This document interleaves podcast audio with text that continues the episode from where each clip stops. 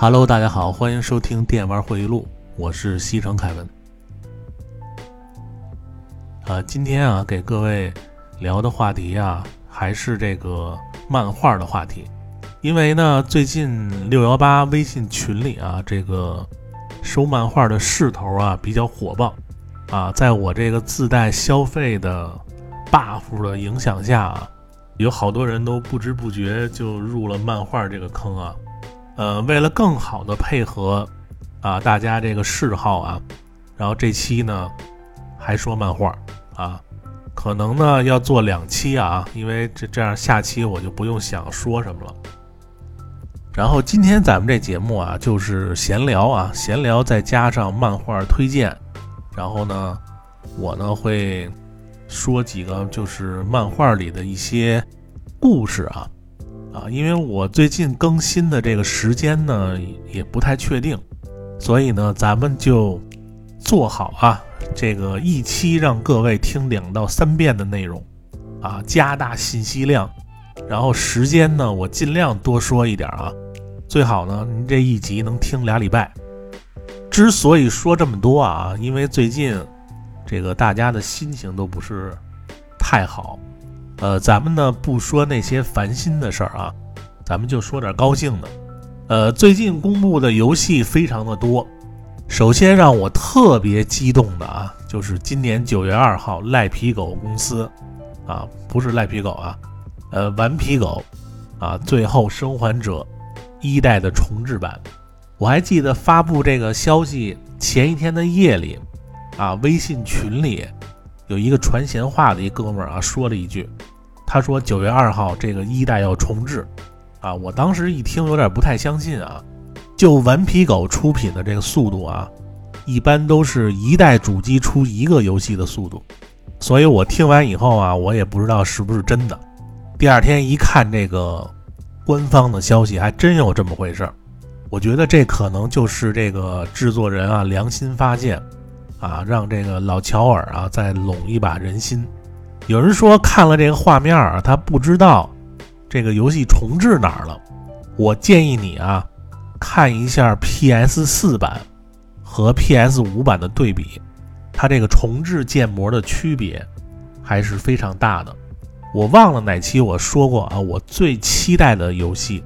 啊就是《最后生还者三》，虽然三代没出啊。但是这个重置一代也差不多，因为一代当时艾吉恩给的是满分的游戏啊。从 PS 三代，我就是为了这个游戏买的 PS 三主机。当然以后这种独占的机会啊，可能就不太会有了啊。你单说这个游戏质量，那绝对是没得说啊。整个玩下来就像看一部大片儿一样刺激。所以如果没接触过，最后生还者这款游戏的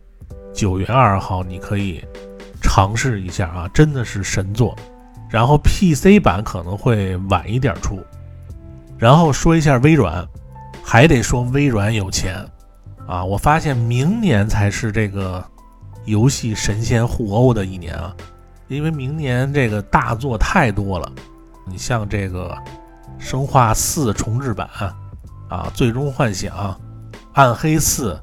呃，其实暗黑四对于我来说啊，呃，上不上主机平台都不重要了啊，因为我肯定还是要以这个 PC 为主，因为暗黑这种游戏啊，还是鼠标操作方便，但是我希望它能延续这个暗黑二重置版这种，就是说鼠标和手柄可以秒切换的这种设计啊，你看我用鼠标用累了啊，马上。换上手柄，啊，就是让手可以舒服一点然后到了那种特别复杂的操作，啊，然后再换回鼠标。你要就单纯一方面操控，啊，那都特别累，玩时间长了。还有就是这个，啊，微软公布了好多这个不错的游戏啊，尤其是这个小岛在微软的新作啊，有消息说啊，这个。小岛的最新的这个叫《过量》，他那个女主角是用的玛格丽特·库里，就是昆汀拍的那个《好莱坞往事》里啊搭车的那女孩。呃，据说啊是一款恐怖游戏，但是我希望这小岛啊，您能正经八百的啊做个恐怖游戏，就您那种电影化的那个啊情节啊和这个超越现有题材形式的能力，我觉得如果你不做这个恐怖游戏，真的就太浪费了。别再弄那些突出个性的了啊！有可能是我这档次不高啊。说实话，真的不好玩。我希望他能做一款啊，就是能为这一个游戏去买主机的这种作品。呃，因为小岛他还是有这种能力的。然后呢，我还得在这个节目里啊，感谢一下啊，这个一个听友啊，名字咱们就不说了。啊，因为他呢，这个又给我邮寄了一个这个 RG 的海牛高达啊，真的是会送啊。呃，我确实是正想要订这个啊，因为我之前好像说过这个这个海牛高达啊，还得了一个年度高达的一个奖，因为最近这个心里边也比较燥。啊，正想通过一些手工制品啊，来缓解一下情绪，啊，那我就决定就先做这个了，工期两个月啊，咱们，呃，这次一定要发挥我个人的最高水平啊，然后最后做好以后会在节目里亮相，呃，现在我一年也就精做一个高达，啊，所以选这个女主角还是非常谨慎的啊。再次感谢这位听友啊！你看这些我都说的高兴的事儿啊啊，还有就是最近啊收的大量的漫画、游戏啊。本来今年我从这个老头环、白金以后，我觉得今年不会再有什么有盼头的大作了。你看年底这战神也不知道他出还是不出，十一月使命召唤那每年必买的就不说了啊。没想到这个九月二号才是。真的小粉灯儿，这个是真没想到啊！他在这儿等着大伙儿呢，所以这个下半年啊，这个白金游戏那肯定就是他了。然后说到漫画啊，有好多听友想让我说一下这个最近比较火的《城市猎人》高仿版。呃，因为我是不支持漫画买这个假的，一般这种质量都特别的次。但是呢，这回这个《城市猎人》这个高仿版啊。我不得不说啊，您有这个印刷实力啊，真的可以去干一些做正版的事儿，真的可以说是仿到一定高度了啊！因为正版我也买了，高仿版我也买了一套，我主要想看他们啊，就是仿到什么地步。那天呢，我在这个微信群里啊，这两套也做了对比，但是如果你要说你不开箱要分辨这两个真假。我觉得称重是一方面，直观的看，啊，你会发现尖端的那个封的封条，盗版非常的细，正版非常的粗，而且这个它设计是不一样的。你看我们做设计啊，有的时候会给公司啊，在一些 VI 视觉系统里做一些这个玻璃门上的防撞条，啊，一般。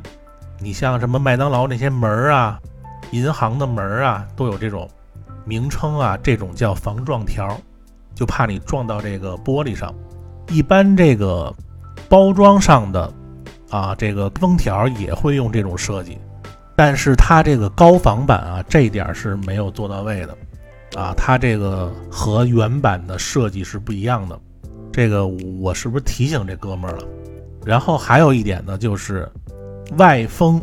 啊，正版它是有一定弧度，啊，非常的饱满。然后这个高仿版呢，它压的特别的平。最后就是这个盒子的外封膜，正版呢它非常的紧凑，高仿版呢非常的松散。这三点呢，就是你在不开封的时候，就是能直观的去分辨的。呃，然后因为这个正版啊，我也没开封。然后那个高仿版呢，打开一看啊，这纸很白，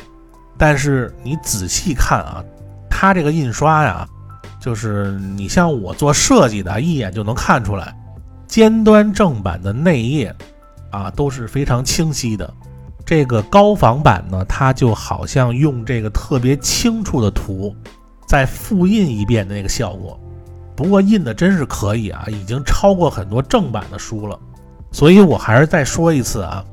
呃，我是绝对不支持各位买这个仿版的，因为毕竟这个漫画说白了啊，就是给童年补个票。如果有条件，还是买正版。呃，也希望这个出版社啊，如果能听到这些啊，马上联系我啊，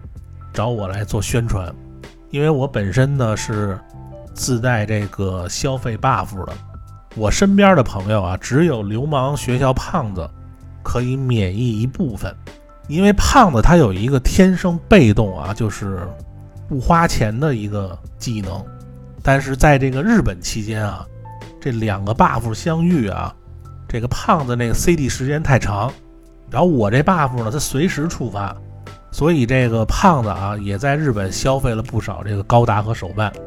啊，反正就这意思啊，希望出版社能够把你们的漫画价格再降一些，啊，你再让一些利，现在疫情大家都不容易啊，这个所以别卖的那么贵。你像这次这个高仿版，它就是一个信号，所以你们也别那么自信啊，好像就你们能印的这么清楚。然后就是安利一些漫画啊给大家啊，因为今天你们要听到这个节目啊，正好是六幺八啊，然后买呢还是能够优惠不少的。有人说啊，你这个又给人安利买东西。呃，我这个不是给他们平台做销售啊，其实和我都没关系。呃，因为我觉得啊，咱们这个群里啊，还有听我这节目的啊，大部分都是八零后啊，我就觉得啊，这八零后真的是太不容易了。你看现在很多这个大公司啊，这个八零后的人员基本就消失了。然后也不招这个三十五岁以上的，而且八零后啊，大多数在人生的第一桶金的时候，大部分都是靠自己。七零后啊，你们赶上这个改革开放啊，八零后那时候还是小屁孩儿。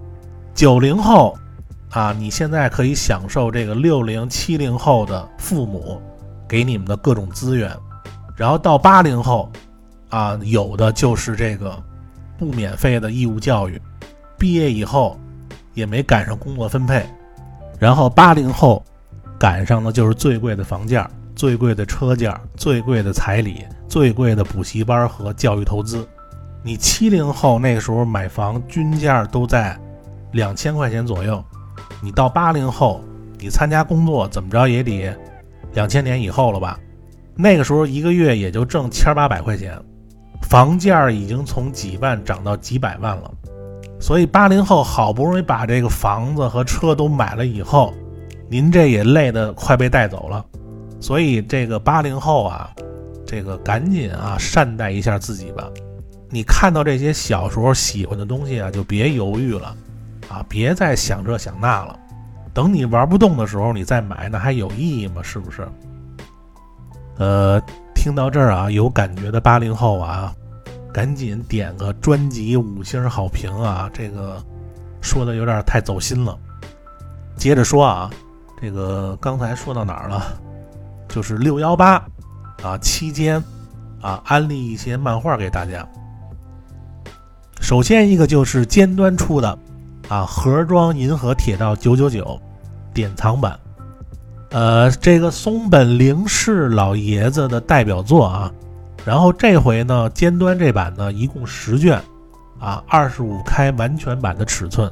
然后制作规格呢也比较高，尤其是这个宇宙纯黑的背景啊，基本上这个黑色都没毛病。然后这本漫画呢，也是我第一本接触比较正规的漫画，啊，不再是。阿童木那种小人书了，内容情节当时也给我留下很深的印象，所以这套书啊，可能在七五到八五年之间的人啊，会对这个银河铁道更有情节。但是你像这种天马行空构思的漫画啊，能够再版啊，就这种老漫画啊，还是尽量别错过。我估计现在可能这个一刷都涨价了。呃，然后第二个推荐呢，就是这个藤子红的 S.F 短篇完全版，呃，一共是八卷，啊，青文出品，二十五开的尺寸啊，硬壳精装。虽然它内页啊这个纸有点薄，会有点透页，但是作品本身啊还是非常神奇的。没看过的朋友啊，可能对这个异色短篇啊不太了解。以往这个藤子红啊画的都是这个机器猫这些可爱风格的漫画，但是这个 S F 短片啊，它收录了差不多一百多个短篇故事，都是奇思妙想，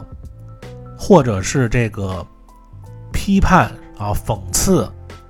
就是充满这种啊就是现实的记录啊，可以让人思考的那种故事。所以这套漫画啊，一定不要错过啊！这个和藤子红以往画的是完全不一样的。然后还有呢，就是港版的啊，玉皇朝出的橙鹿豪华版。然后这一套呢，它这个盒子上啊，带一个磁吸的防尘盖儿，然后书呢是硬皮儿的啊，非常的好翻。各位记住啊！呃，收漫画最喜欢收的就是这种带盒盖儿的盒子，还有就是书是硬皮儿的版本。呃，这版港版对比之前尖端出的台版，整体港版在各方面都要好一点，所以我建议大家呀，呃，要收的话收港版。然后这套书呢，可能也是这个岁数比较大的，可能会对它比较有情怀。其实你说我们收漫画啊，不全是为了看，主要就是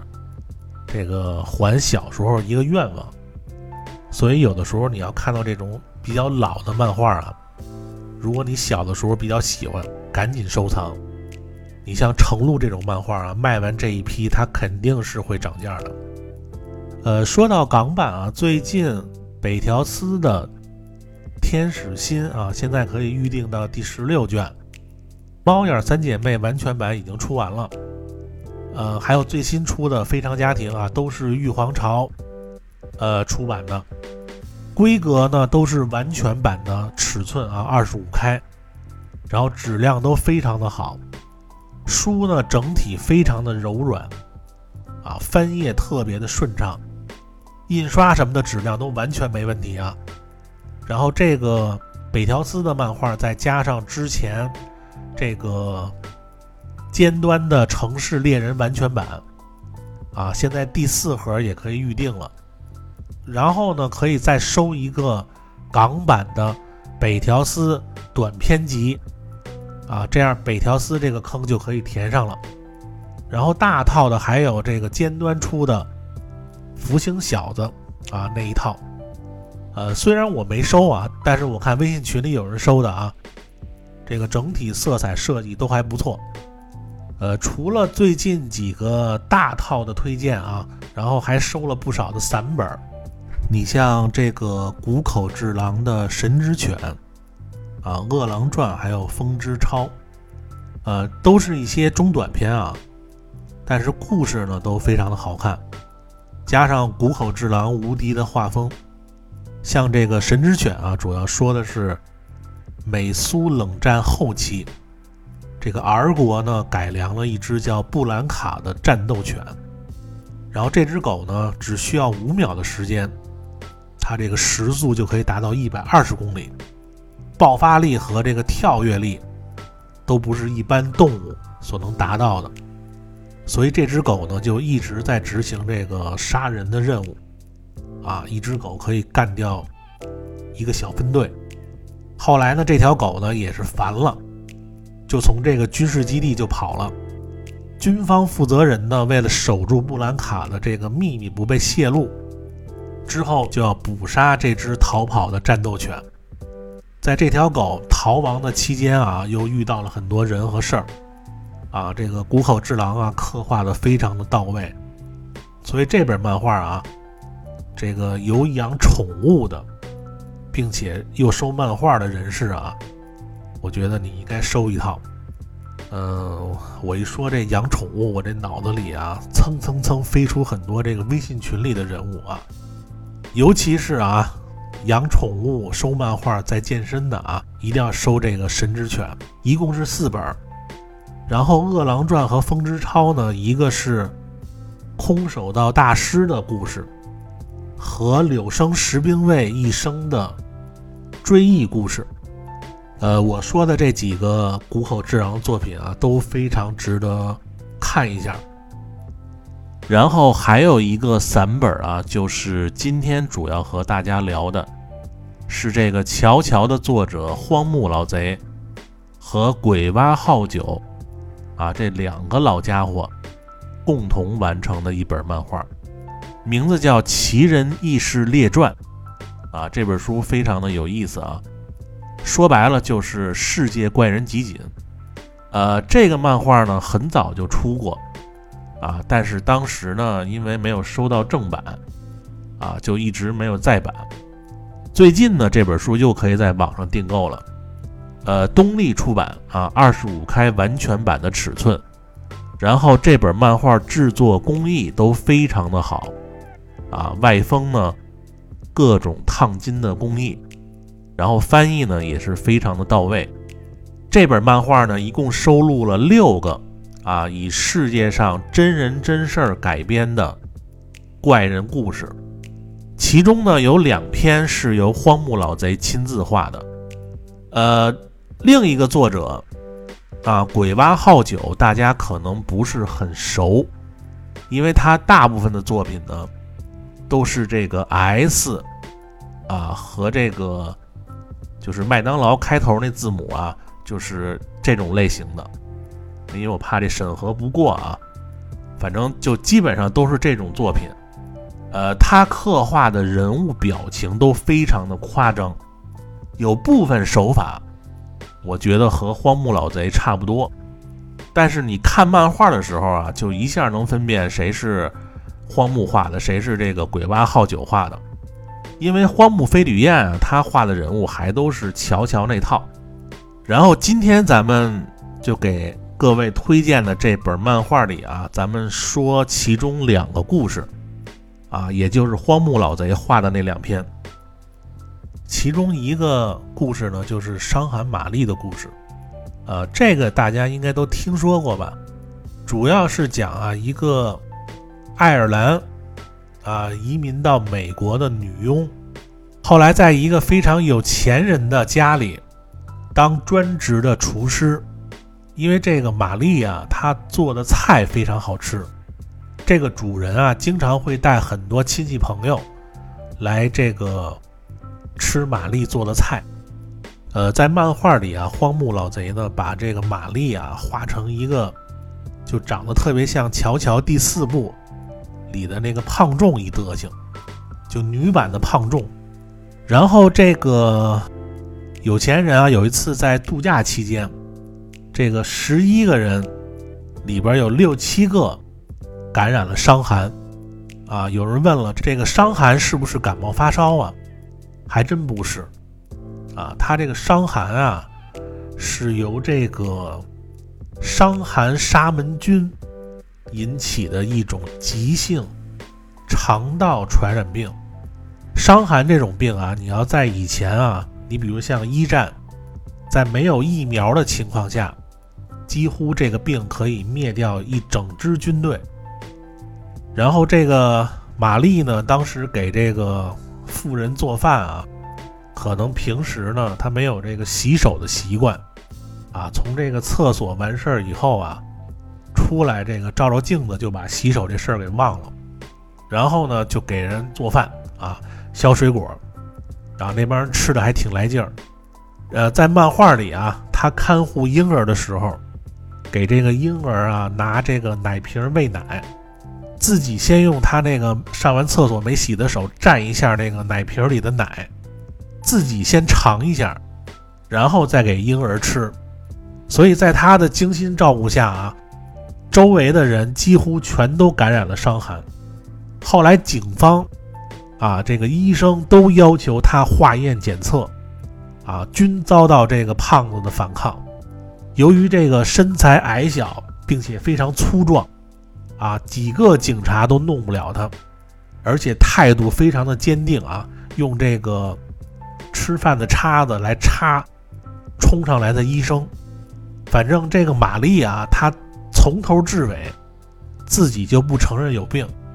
啊，就就那种爱尔兰人的那种性格啊，就和这个日耳曼人一样啊，就认死理儿。而且他和这个《乔乔》第四部里那个厨子是一样的，就对自己没洗手做的这个菜啊，非常的自豪。后来呢，由于这个警方和这个医生啊。就是经常来找他，然后他就逃跑了。后来跑到好几户人家，给人家当厨师，都让他们染上了这个伤寒。最后，这个玛丽啊，终于被活捉，隔离在纽约一个岛上，有一个传染病房，成为美国发现的第一位无症状啊伤寒杆菌携带者。就是说他自己没事儿，啊，就可以传染别人。后来呢，大家都管他叫这个伤寒玛丽。在这个隔离期间啊，医生也是用了无数种药物，始终无法去除玛丽体内的病毒菌。然后最后呢，这个伤寒玛丽在岛上过完了她的后半生，享年六十九岁。啊，漫画里写的是七十岁啊，这个玛丽的一生啊也没得过伤寒，啊，最后是死于肺炎。然后这篇漫画啊，这个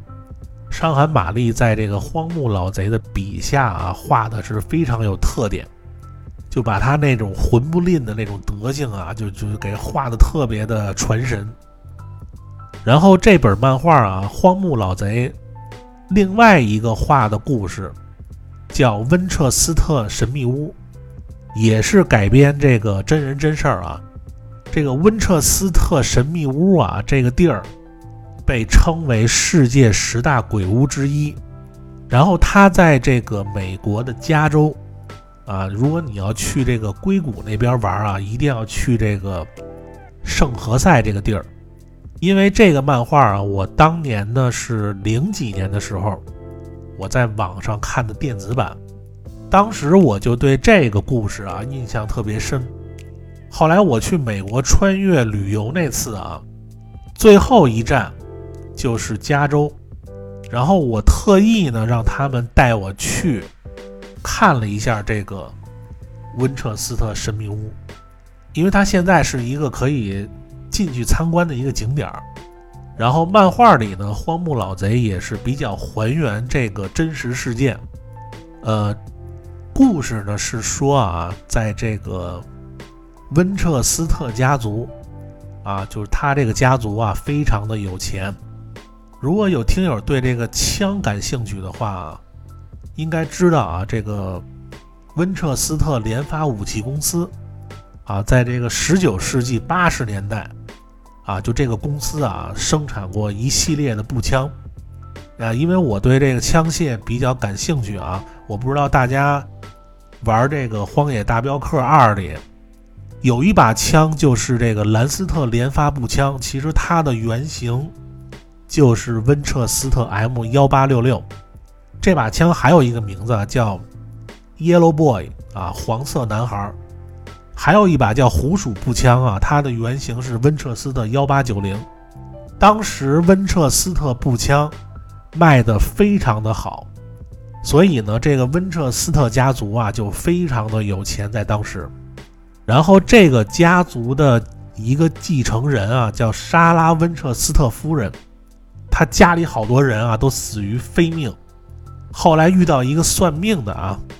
就给他算了一卦。啊，就说啊，因为这个有很多人都死在这个温彻斯特家族制造的步枪下，所以有好多的冤魂将一辈子缠着他。后来这个莎拉温彻斯特夫人啊，听完以后就非常的害怕啊，然后呢，她他继承了这个公司以后啊，就在这个圣何塞建造了一个大房子。之后，这个温彻斯特夫人啊，在有生之年，这个房子不断的在扩建，直到他死为止才停工。然后这个房子呢，有一百六十多间，不断的扩建，原因就是他想让这些冤魂有一个容身之所。呃，所以如果你要亲自去。这个房子里参观啊，你会发现啊，就你从外边看这个温彻斯特大屋啊，是这个欧式风格的房子，非常的漂亮。但是，一进去之后呢，它大部分呢都是木质结构。给你们形容一下啊，呃，就像这个《生化危机八》里。啊，米兰达的四大贵族之一的人偶师唐纳贝内文托的老宅，啊，就那个装潢就和温彻斯特神秘屋差不多，当然要比那个大很多啊。然后他那个屋里有一个整个建筑的微缩模型，啊，你会看到它这个占地是非常的大。呃，我记得当时你到了以后啊，你可以买那个 mansion tour 啊，就大宅之旅，啊，有那个工作人员可以一路带着你啊。每到一个房间，他会给你讲解，呃，要不然你自己要走的话，绝逼会迷路。但是由于这个工作人员全程跟着你啊，他不让你拍照，呃，中间呢会给你讲很多这个诡异的传说。你比如说，他这个夜里边啊。它有的房间的门呢会自动的打开，楼道里呢会有人影在走动，然后照片里呢也有这个向你打招呼的一些人。呃，我到那个温彻斯特那里啊，就是感觉整个这个房间啊有一股说不上来的那种木头的那种味道，楼道楼梯都非常的狭窄啊。根据这个漫画里啊。呃，说这个莎拉温彻斯特夫人，她这个身高啊不高，呃，也就一米四几，所以她这个楼道呢都建得非常的矮，而且它设计特别的诡异，一层楼梯会在中间有分支，然后墙上有好多的门，你打开以后不见得就是房间，有可能是墙或者是。就类似这个周星驰演的那个整人专家，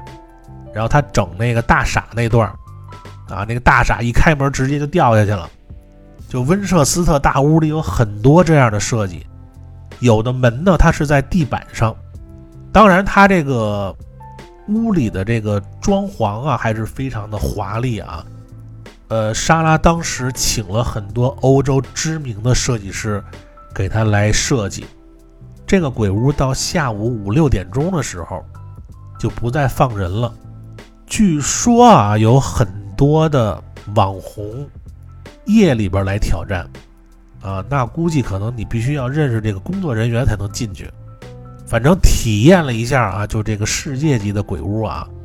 呃，你别说晚上了啊，就是白天你走在这种房子里啊，也是非常压抑的，因为它这个门特别的多。你能随时听到啊，就附近有那种哒哒哒的那种响声。工作人员解释道啊，是这个怨灵在作怪。啊，如果你要晚上去啊，他这个楼道里啊，真是没有几个灯啊，那真的是一片漆黑，比那个生化八那个贝尔文托还恐怖。而且他这个。走廊特别的多啊，会有这个风吹过的时候一种声音啊，反正你在这里边啊，如果要不是工作人员跟着你啊，那真的能给人吓死。所以啊，这个呃，这个《奇人异事列传》啊，就是这本书还是挺好玩的。呃，它其他的故事也都非常的传奇，全都是真人真事改编的。呃，现在这本书呢，网上还有预定，啊，也没有几本了。如果大家想看一下啊，赶紧去订。然后今天这期呢，咱们这个说的时间啊，要比往期呢，啊多一点啊，呃，不知道大家听的怎么样啊？然后咱们下期呢，这个还是聊这个漫画里的故事啊，我回头再找几个比较恐怖的，咱们来说。呃，那今天这期节目啊，咱们先说到这儿啊。然后从今天开始啊，我把这个就是每期啊打过赏的听友，以后呢，我都在节目里感谢一下，省得我在那个聊天里跟你们说啊，有的时候你们看不到。呃，上期啊，就是感谢这个听友啊，子不语 SP。还有这个微信管理员啊，稼轩八一啊，还有这个听友幺三六三幺零六这哥们儿，呃，还有一个就是微信的群友啊，安迪啊，这位是我认识的人里啊，这个学我爱我家富明老人说话最像的一个。还有就是这个听友啊，废柴凯一啊，这个是原来电软的这个大神编辑啊。还有一个就是听友盖轮船这哥们儿啊。感谢以上兄弟们的认可。最后呢，再说一下啊，如果有喜欢这个一块打打老游戏啊、街机啊、一块喝酒的啊，因为最近微信群里啊，以这个多哥和机长在线对吹开始啊，有好多酒友都在微信群里边一起飙酒。如果有听友有这爱好，自己一人喝没劲。啊，你可以加入这个电玩回忆录的微信群，有一个叫多哥的酒腻子啊，哎，不是，有一个叫多哥的一个叫爱酒人士啊，各种品牌的酒，洋酒、白酒，什么酒啊，就这位大哥会带你一起飞。然后喜欢电玩回忆录的，都点赞五星好评啊，在专辑那儿点赞啊，点五星好评。呃，新听友别忘了点订阅关注啊。呃，感谢各位收听本期节目，咱们下期再见，拜拜。